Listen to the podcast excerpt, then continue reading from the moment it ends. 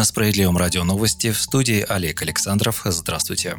Премьер-министр России Михаил Мишустин утвердил национальную программу развития Дальнего Востока. Она рассчитана на период до 2024 года и на перспективу до 2035 года. Основные цели программы – это ускорение развития экономики региона, улучшение демографической ситуации, прекращение миграционного оттока и повышение качества жизни местных жителей. В частности, в экономике Дальнего Востока до 2035 года должно быть создано не менее 450 тысяч новых рабочих мест, реконструировано 40 аэропортов. Кроме того, должно быть осуществлено повсеместное подключение к интернету. Особый акцент сделан на строительстве новых школ, детских садов, больниц и объектов культуры. В каждом из 11 регионов федерального округа предусмотрено создание новых туристических кластеров, отмечается в сообщении. Программу планируется реализовать в три этапа – с 2020 по 2024 год, с 2025 по 2030 год и с 2031 по 2035 год. Рособорнадзор рассмотрит идею сохранения единого госэкзамена только для поступающих в вузы. Об этом в понедельник, 28 сентября, сообщили в пресс-службе ведомства. Ранее к этому призывал правительство лидер «Справедливой России» Сергей Миронов. Фракция СР в Госдуме подготовила законопроект, призванный отделить ЕГЭ от школы и оставить его в качестве одного из способов для поступления в вузы. По мнению Сергея Миронова, это не только позволит сделать школьное образование более качественным и широким, но и освободит от сдачи ЕГЭ тех, кто не планирует поступать в высшее учебное заведение после получения школьного аттестата. Очевидно, что подготовка 11-классников сводится только к натаскиванию по двум-трем профильным предметам ЕГЭ, уверен глава «Справедливой России». В итоге выпускники не только недополучают знаний по непрофильным предметам, но и быстро теряют натасканные знания сразу же после сдачи единого госэкзамена. 22 сентября стало известно об изменениях, которые коснутся ЕГЭ и ОГЭ. Это основной государственный экзамен. Так, выпускникам 11 классов на экзамене по обществознанию придется ответить на вопросы, касающиеся новых поправок Конституции, а в ОГЭ – задание на анализ визуальной информации, предполагающий развернутый ответ. Также во время экзамена по химии девятиклассники должны будут проводить опыты на реальном оборудовании. В ЕГЭ по истории появятся новые форматы для исторических сочинений, а во время экзамена по информации информатике школьники будут решать задачи на компьютерах.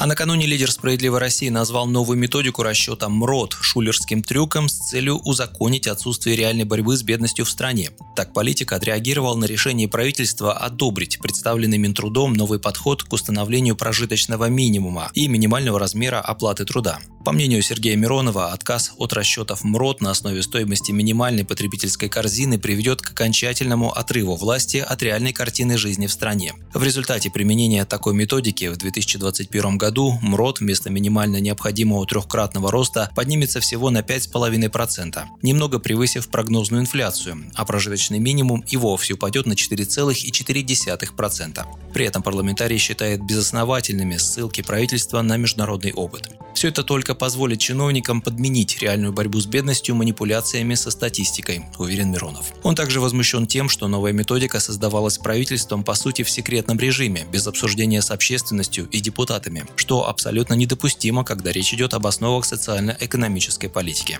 Фракция «Справедливой России» предлагает правительству не выдумывать велосипед, не устраивать революционную ломку, а, как это и планировалось, пересмотреть состав потребительской корзины, с тем, чтобы в реальной жизни, а не на бумаге повысить благосостояние граждан, заключил Сергей Миронов.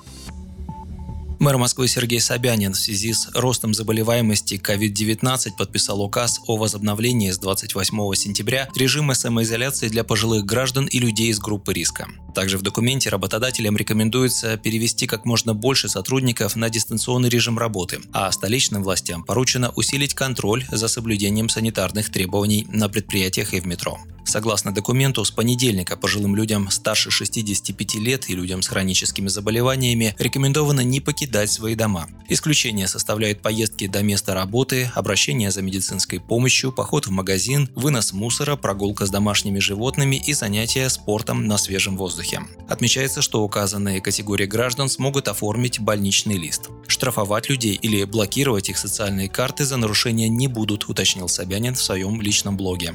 Кроме того, согласно указу, продолжают действовать ограничения по проведению публичных и культурных мероприятий и работы кружков. Также москвичам следует и дальше использовать средства индивидуальной защиты в магазинах, общественном транспорте и такси, а также соблюдать социальное дистанцирование. Вы слушали новости. Оставайтесь с нами, будьте в курсе событий.